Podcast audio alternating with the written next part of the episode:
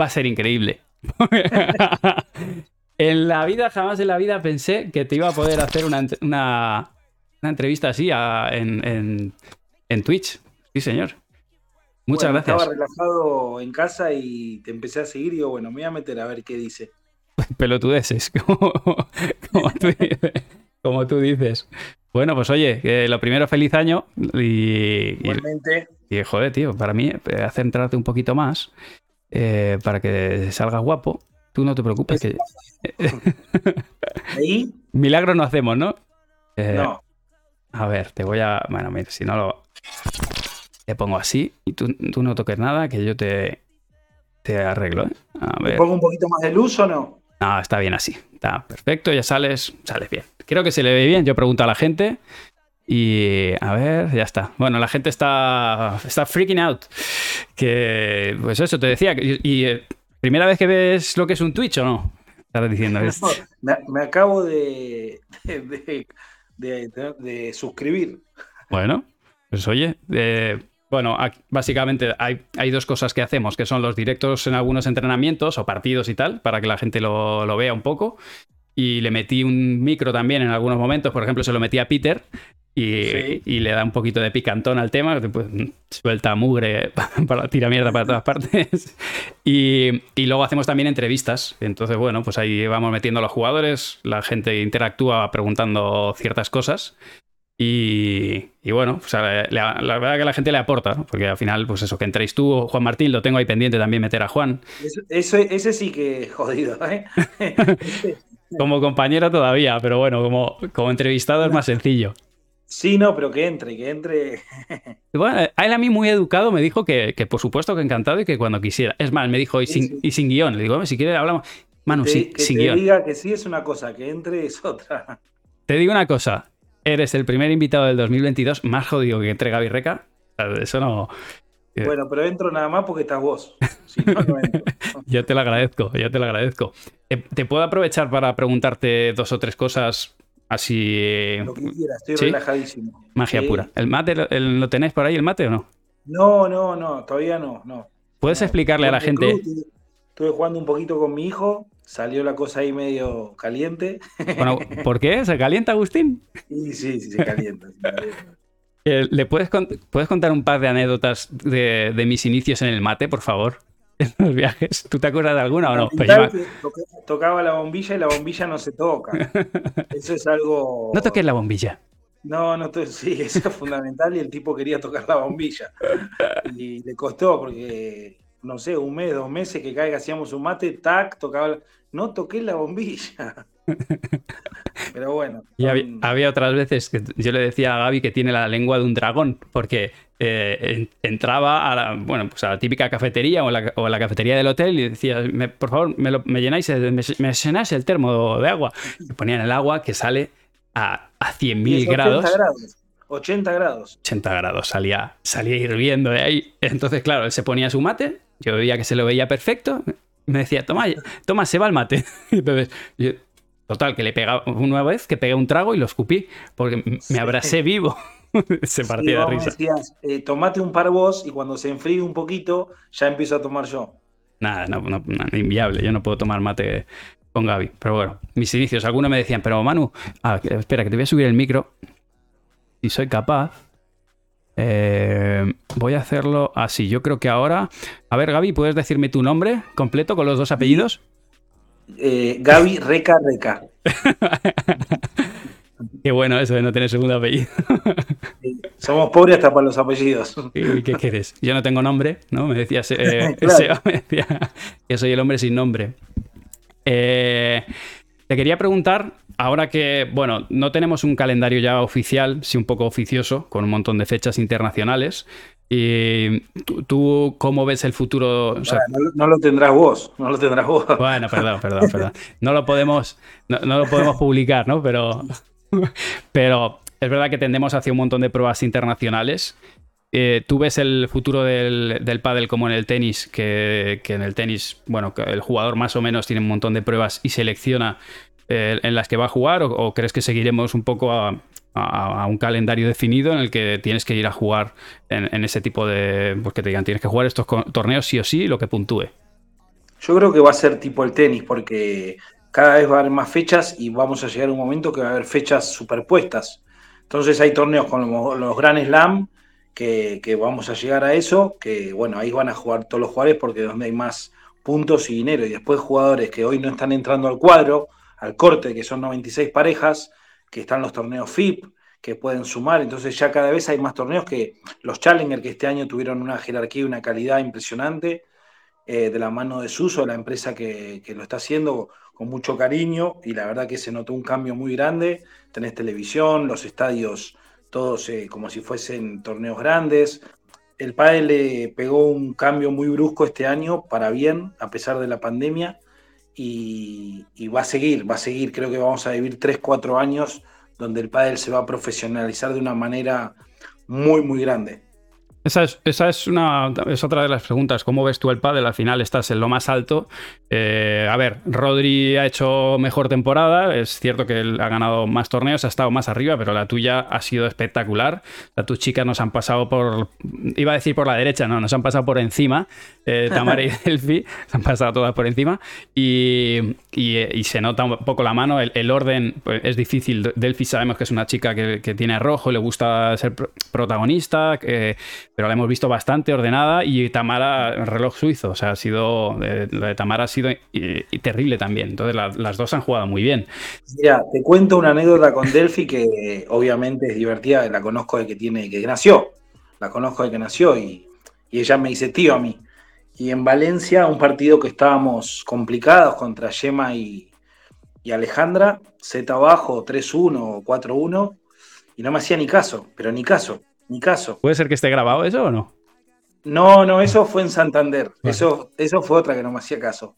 Y ganamos. Y cuando termina el partido, le digo, hace una cosa, andate ahora a una comisaría y poneme una denuncia ya mismo. Porque no termina fin de año que te mato.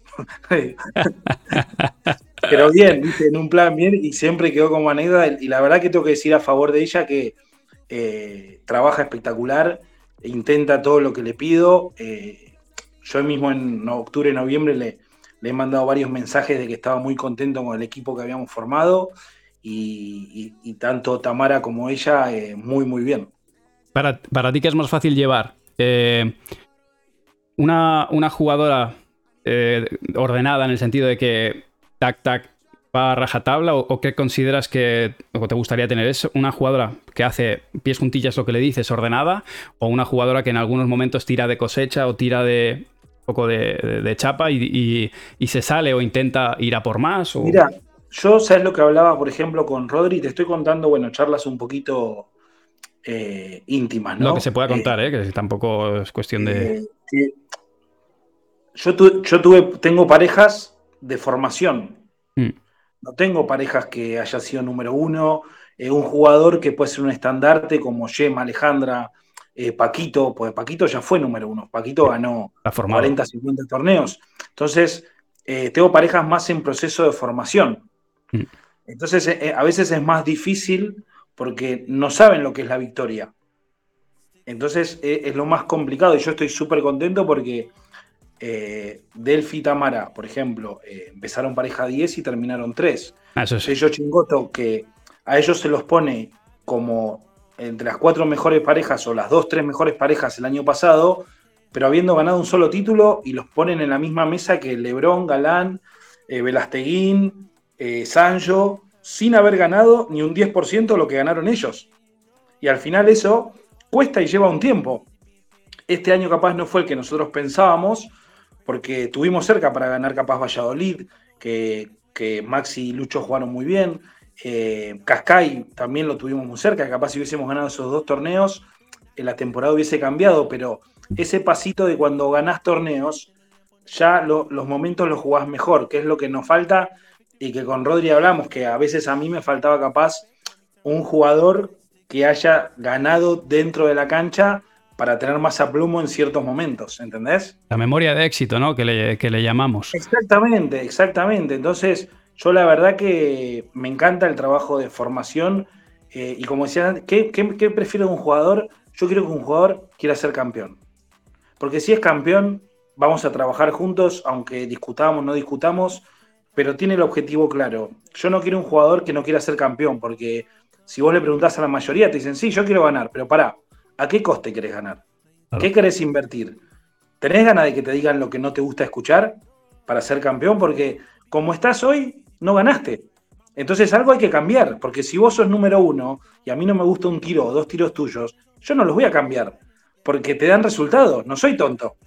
Bueno, si no ganamos. O si quieres mantenerte ahí, a lo mejor hay algo que cambiar, porque está claro que los que vienen por abajo también te van a ir acortando, te van a estudiar y te van a cortar distancias. O sea que hasta el que está número uno tiene que cambiar.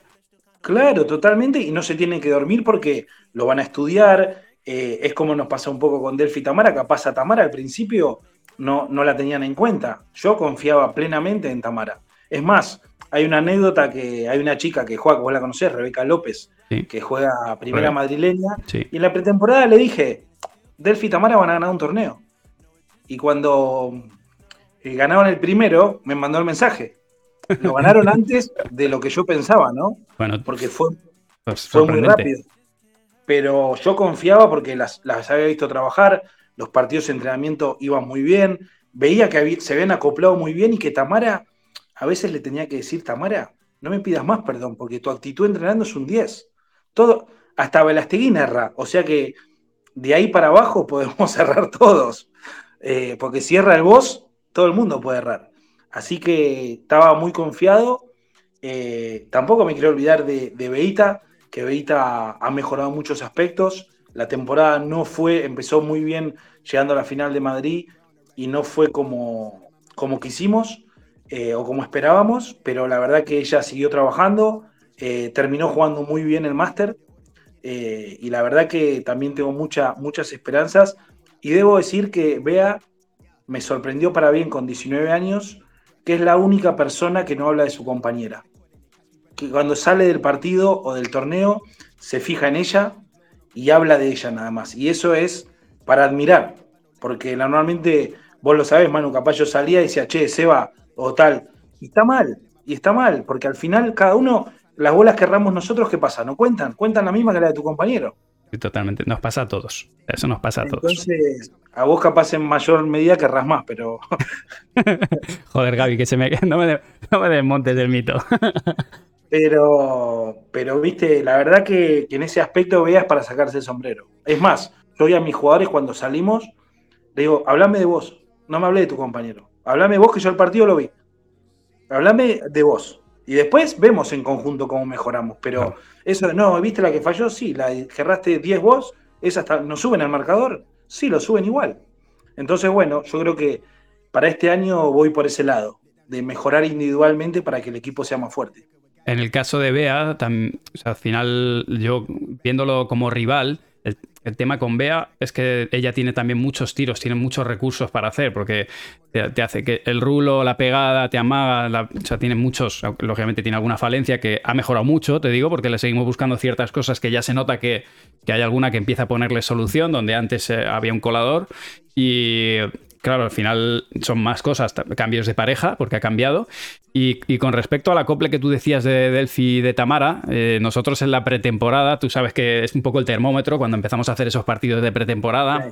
La gente no sabe muy bien cómo funcionan, ¿no? Pero es como que las parejas top llaman a las parejas primero de abajito para ser los primeros torneos, los primeros partidos de pretemporada y luego se van midiendo, ¿no? Es como decir, a ver, la 1 con la 4 se medirá pues cuando quede una semanita y media o así para empezar, como para que ya estemos, porque si juega la 1 y, y, bueno, tus chicas eh, se cargaron a unas cuantas por el camino que ya la, gente iba a decían, joder, tú cómo están jugando Delphi y Tamara, que han ganado, nos íbamos enterando los resultados y ya en pretemporada ya se era un poco... A la mayoría, nada más habían perdido con con Ale y, y Yema en tres sets, viste, partidos buenos.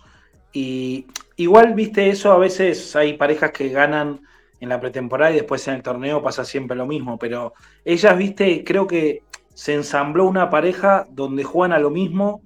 Eh, se respeta mucho. Tamara es un 10 porque eh, eh, yo le digo a Tamara, Tamara, tírate al piso. Y se tira al piso, ni me pregunta por qué, me pregunta cuándo, nada más. La verdad que, es, que es un encanto y no estaba acostumbrada, creo, a tener a alguien en el banco con mi personalidad y a veces no quería ni opinar por si cobraba igual. Pero, pero, creo que hay un momento para todo. Eh, alguno dirá, porque claro, alguno que haya visto tus, tus speech en, el banquillo, hay un momento para todo. Haces eso, luego también eres cariñoso a veces, pero cuando. Sí, no, a veces nos matábamos de risa. Dentro de esa seriedad, nos matábamos de risa. No, no. Lo que pasa es que a veces, en tan poco tiempo y cuando ves las cosas cerca, eh, no podés perder la atención o tenés que, viste, como yo digo, tenés que poner el desfibrilador porque el partido se va. O, hay momentos como en, en ese partido que fue tan tan comentado en Santander con Ale y, y Yema.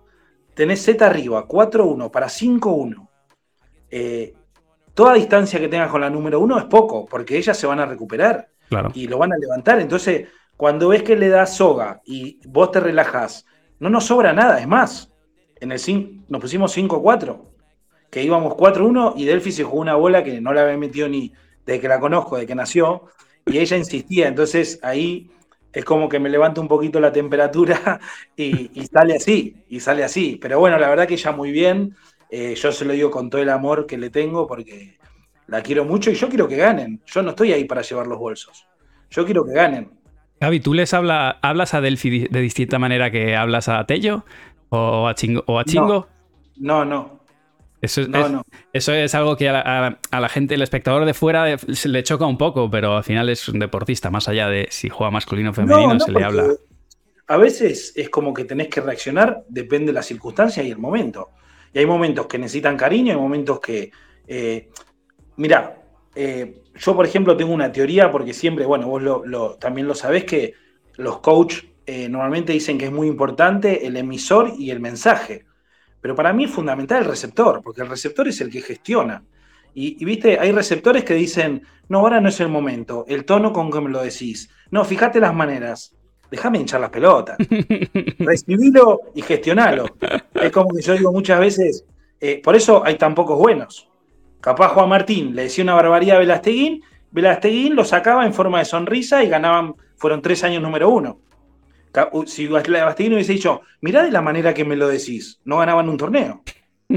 Conozco, tengo anécdotas que, me han contado Juan y Vela, que, efectivamente se lo toman a broma, pero son graciosas. Ahora todo pasado, a todo pasado son, son graciosas, pero en pista se han dicho de todo. Cosas muy Mirá, yo te cuento eh, una anécdota de una exhibición. Una exhibición, nosotros éramos un poco, viste, una, éramos rivales, pero nos llevábamos muy bien. Es más, antes de los torneos jugábamos cambiados. Juan Martín conmigo y Vela con, Seba. Y vamos a una exhibición por la zona de Andalucía. Y Vela al principio, viste, estaba ahí que le costaba, viste, porque ganaban el partido. Y no la metía mucho.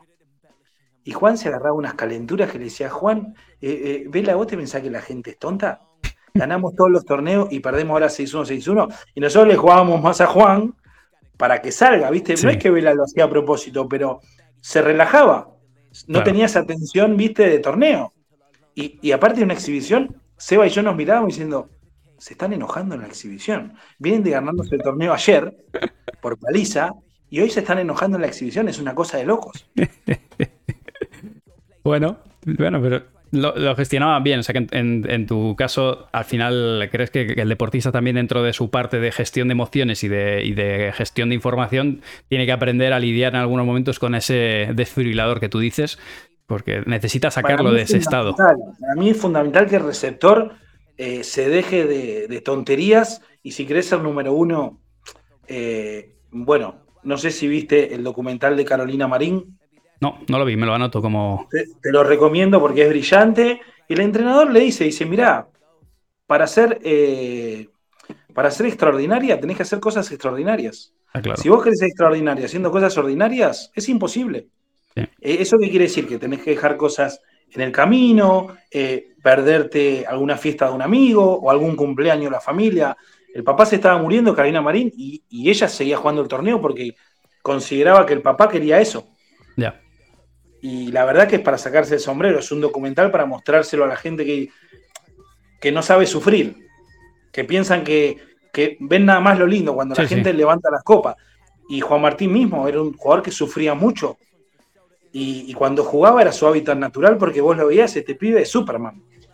Y cuando después que yo ahora lo entreno a veces, eh, te cuenta cosas y dices, ¿y este pibe cómo me ganaba? No me ganaba, me ganó casi siempre. Yo recuerdo, eh, eh, Gaby, bueno, no sé si tienes prisa, que oigo ruido, si te tienes que ir, no. cuélgame. Hay, hay, una semifinal que juegas en, en Barcelona, no sé si el año 2013, y, y ganáis el primer juego y, ya no ganáis más. Y hay un momento ya en el segundo set, pues había sido 6-1 y 1-0 abajo, y yo en el cambio digo, ¿qué, ¿qué, les digo a estos dos? ¿No era cuartos con Conce? No, no, eran Recanerone en el año 2013 en el Máster de, Barcelona, en el Polo. Y, eran semis, eran unas semis, yo creo. Y sí, eran semis seguro. Y, ya digo, ¿qué, les digo a estos dos? Porque claro, o eh, hay un momento que incluso, o sea, el partido se tuerce porque hay dos, pelotas que le quedan aquí a Seba a la derecha, le tira, pero a quemarropa Juan. Una hace así, se da la vuelta así medio de cadete y no sale para arriba la pelota, sale al, hueco justo. Y otra Nunca le sale para arriba. y tú le dijiste, Seba, lo primero que dijimos, no le tires a dar, porque nunca le sale para arriba. Siempre van al hueco. Y a partir de ahí, pues eso. Y yo decía, madre mía, ¿qué le digo a estos dos? Pues salía y, ahí ya ni el que ni nada, era, era la guillotina ya directamente, porque ya era porque le salía todo, todo, todo iba para abajo, todo iba bien. Y... Nada, cuando agarran confianza, yo siempre digo, jugar contra Diablas, en sus buenas épocas, era jugar contra una tormenta con rayos y contra una tormenta. Porque a donde tires venía algo endemoniado. Igual, tengo que decir algo en defensa de Seba, que esto lo, con el tiempo, que ya se lo comenté muchas veces, quizás si yo hubiese sabido gestionar mejor, porque no, no me considero mal compañero, pero sí en un momento hacía mucho hincapié y mucha presión en bolas que capaz no eran tan decisivas, porque fíjate, si Seba le tira esa pelota, perdemos una bola, la puedo perder yo tirando un globo afuera. Es una bola nada más. Pero yo me envenenaba en que si habíamos dicho de no jugarle, bueno, deja. Hoy vos ves a Lebrón Galán que capaz tiran una volea al medio del cristal, pero te ganan 150. Sí, pero el plan es ese. O sea, al final... El plan es ese y lo tienen claro. Entonces, yo creo que ahí tendría que haber sido más tolerante y más práctico a la hora de, de encasillarme en una táctica, porque darle cierta libertad, un tipo como Seba que tenía armas para ganar pelotas. Eh, eh, un montón. Sí. E-, eres capaz de. eres capaz de transmitir todas estas cosas que nos cuentan, o muchas de las cosas que yo he aprendido gracias a ti, porque me las cuentas. Eh, los, muchachos, los chicos, ¿notas tú que lo, que lo absorben o, les rebotan un poco o tardan un poco en, en interiorizar? Mira, el que no lo absorbe no está conmigo. Porque eh, yo no, no. Hoy, mira, hoy justo hablaba con una chica joven que está despuntando mucho y digo, te tenés que formar vos. Nosotros le aconsejábamos algo que no era bueno para la academia, que venga una jugadora, eh, y, pensando en ella, porque va a ir a otro lado, venís dos días, tres días en un lado, vas a tener mala información. Entonces queremos ser sinceros con lo, que, con lo que decimos. Si yo estar con alguien que no cree en lo que le digo, no vale la pena, porque te estoy... Eh, lo mío no es, obviamente que es comercial, porque todos queremos ganar plata, pero por suerte podemos tener los jugadores que quieren estar con nosotros y nosotros queremos estar con ellos. Y, el entrenamiento no es la pista, el entrenamiento es todo el día y mensajes y, consejos, formación. Eso, eso es eh, vivir la carrera de él a la par. Porque vos como viste que a mí, las fotos, todo eso, yo no salgo a ningún lado, no me interesa. Yo quiero que ellos ganen y son los protagonistas y voy a hacer todo lo que esté en mi alcance, con errores obviamente, eh, para que ganen, pero me voy a vivir. Y el que no quiere eso, que, no venga porque yo lo vivo con esa pasión. Eh, ahora que dices lo de la foto y etcétera, etcétera, efectivamente, o sea, yo, bueno, por suerte, y a ti te conocen mucho, mi audiencia ha viajado contigo en los torneos y sabe un poco lo que hay detrás. Pero la vida del entrenador no solamente son las dos horas de pista o, los dos turnos que hacemos en pista, es que cuando el jugador pierde es una hora y cuarto de charla con la pareja más otra hora con cada uno de ellos y al día siguiente otra llamada porque lo que sea y discusiones y hay mucho trabajo detrás de cada pareja. ¿Cuántas tienes tú este año? ¿O has tenido tú en 2021? Bueno, tuve, tuve parejas, tuve, la verdad que... Mm, es una tarea, ¿eh? Sí, sí, la verdad que sí, pero me encanta, ¿viste? Me encanta y me lleva tiempo, pero no, no lo tomo cansado porque me, eh, apasiona, ¿viste? Lo vivo y el mismo tuve la Portu, Sofi volvió a entrenar conmigo, eh, tengo una relación, vos sabés, con Sofi que es de una amistad igual que con Virginia, extra de pádel, no tiene nada que ver. Eh, después Julieta Vidahorria, Cata, yo qué sé, también, bueno, Tamara Delphi, eh, Bea, estaba Lucía, tenía bastante el circuito femenino. tenía, tenía. Pero, viste, siempre es una competencia sana porque es un poco lo que tratamos de, difundir ahí con Rodri, que, que sí son rivales, pero les hace bien, porque un día que una está mal, la otra la levanta y al final cuando se enfrentan, eh, gana la que juega mejor. Mirá que yo me he sentado en contra de, la Portu, eh, de Sofi, pero ya lo sabían de antemano, ya lo sabían de antemano y así lo, no pasaba nada. Por más que pierdan o ganen, no cambiaba nada porque ellas saben que yo quería lo mejor para ellas y tenía unos acuerdos ya predeterminados de principio de año. Sí, al final, bueno, lo importante es que ellas sepan qué es lo que va a pasar y lo tengan de antemano, que no sea, que no sea un bandazo, pero que de igual manera cada una o cada jugador tiene sus objetivos dentro de la academia. El tema pero que aún así es una tarea de, pues eso, de, mucho tiempo y de, y de, mucho control por detrás y que parece fácil, pero o sea, creo que tienes que saber mucho de pádel, pero no sé si lo mismo o más de psicología, eh, poco de, hasta de más cosas me has dicho tú en algún momento, ¿no? porque realmente es complicado. las canas no son de la edad nada más. ¿Qué vas a hacer pastor? Este sí, sí, pero la verdad que estoy, estoy feliz y tengo un grupo espectacular. Obviamente que hay momentos malos, pero como en todo, y, y, no cambiaría nada porque me encanta, me encanta lo que hago y cada vez trato de aprender, de mejorar. Yo también trato de hacer autocrítica porque no me las sé todas y trato de aprender porque cada persona es diferente, cómo le tenés que entrar. Eh, lo que pasa es que para mí tiene que tener muy claro el jugador si quiere ser número uno no. ¿Qué quiere ser? Entonces, en base a eso, exigimos o no exigimos. Y el que quiere ser número uno tiene más exigencias que los demás. Está claro. es así. Y, yo siempre pongo ejemplo a Velasteguín. Velasteguín hoy con 44 años, creo que tiene, entra a una pista y quiere seguir ganando y le ves los ojos y hay pocos que tengan esas ganas de ganar y habiendo ganado todo, siendo el mejor, es, es el único jugador que es respetado por sus compañeros. Cuando logras eso, es que estás un nivel por arriba. Escucha, es respetado por tres generaciones. Sí. no sé cuántas generaciones tiene. Se ha cargado. Hay gente que, ha, debutado y se ha retirado perdiendo contra Velasteguín. es que eso en el tenis no pasa. Tú te coges. Y este año he empezado ganando tres torneos hasta la lesión. Sí, sí, sí. Ah, y no es, el, no es el mejor Velasteguín, es un tipo de 44 años que compite con chicos de 22, 23, una potencia física como Lebrón, Galán, Tapia. Eh, tenés que sostener eh, esos envites, ¿eh? Sí, sí, sí. en algunas pistas. Como pocos. Efectivamente. Bueno, tú has jugado con Lebron al lado, sabes, cómo, cómo, funciona y con Momo. Mira, yo tengo para decir Lebron que es la gente a veces, eh, por sus actitudes en la pista, que es porque es muy nervioso, eh, capaz lo castiga más de la cuenta, porque yo te digo que personalmente Lebron es una persona encantadora. Es muy cariñoso, eh, súper sencillo. Eh, para viajar era muy, muy fácil. Lo que sí le salvé muchas veces de los warnings porque es muy temperamental. pero, es una persona que no se refleja por su, que su actitud en la pista no es que sea ni buena ni mala. Es un tipo muy nervioso, con un temperamento muy alto y gesticula, nada más pero es lo que la gente ve, desgraciadamente. Y para mí es un tipo muy, muy agradable.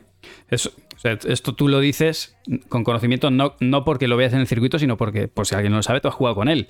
Entonces, Que, yo hay veces que se lo, lo, cuento un poco a la audiencia, porque claro, desde fuera vemos lo que vemos, ¿no? Pero, pero luego cuando tú conoces a la persona, más allá de eso, y, conoces cómo es Juan, bueno, pues tiene, todos tenemos nuestras cosas, ¿no? Pero eh, no va a lo personal. Los enfrentamientos con Tello Chingoto, eh, que no, capaz nos ganaban, viste, estaban medio, parejo y, cuando nos ganaban, yo a Juan lo quiero mucho y lo, saludaba con mucho cariño, y lo te felicito, me alegro. Y, él me decía, eh, mira, me decía, Gaby, eh, me he portado bien, he hecho algo malo, disculpa, Juan, estuviste perfecto. Desde él, ¿entendés? Cuando terminaba el partido salía ese cariño que, la verdad que no, era, no, había por qué, no había por qué, ni perdiendo ni ganando, y lo hacía de las dos maneras. Entonces, yo creo que a veces se lo castiga un poco. Igual, tengo que decir que a veces la gente, cuando alguien está muy arriba, es como que les gusta sacudirlo, ¿viste? Para que eh, cambie, ¿no? Un poco la dinámica, ¿puede ser? Sí, pero bueno, cuando no estaba Díaz Velastegui en la final, querían que no esté Díaz Velastegui, pero cuando no estaban se quejaban porque la final no era lo mismo. Y Lebron ganar, hoy, hoy son la mejor pareja, lo demostraron, lo tienen ganado y hay que felicitarlos y hacen un pádel brillante. Y a ver, sí que es verdad que en algunos momentos eh, también la actitud de Juan estaba pidiendo a gritos que, la gente que quizá no lo, o no lo conozca o, vea esa actitud, pues le, puede chocar. Pero, pero bueno, eh, sobre todo que, gente tan cercana como tú aporte esta información.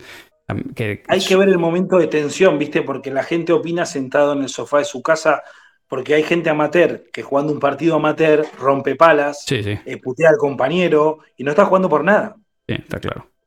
¿Y, qué pasa? Que no lo mira nadie, entonces esas actitudes no se ven. Desgraciadamente a Lebron lo mira todo el mundo y ahora más. ahora más. Porque están esperando, es como que hay un jugador de fútbol que pega patada, están esperando que pegue una.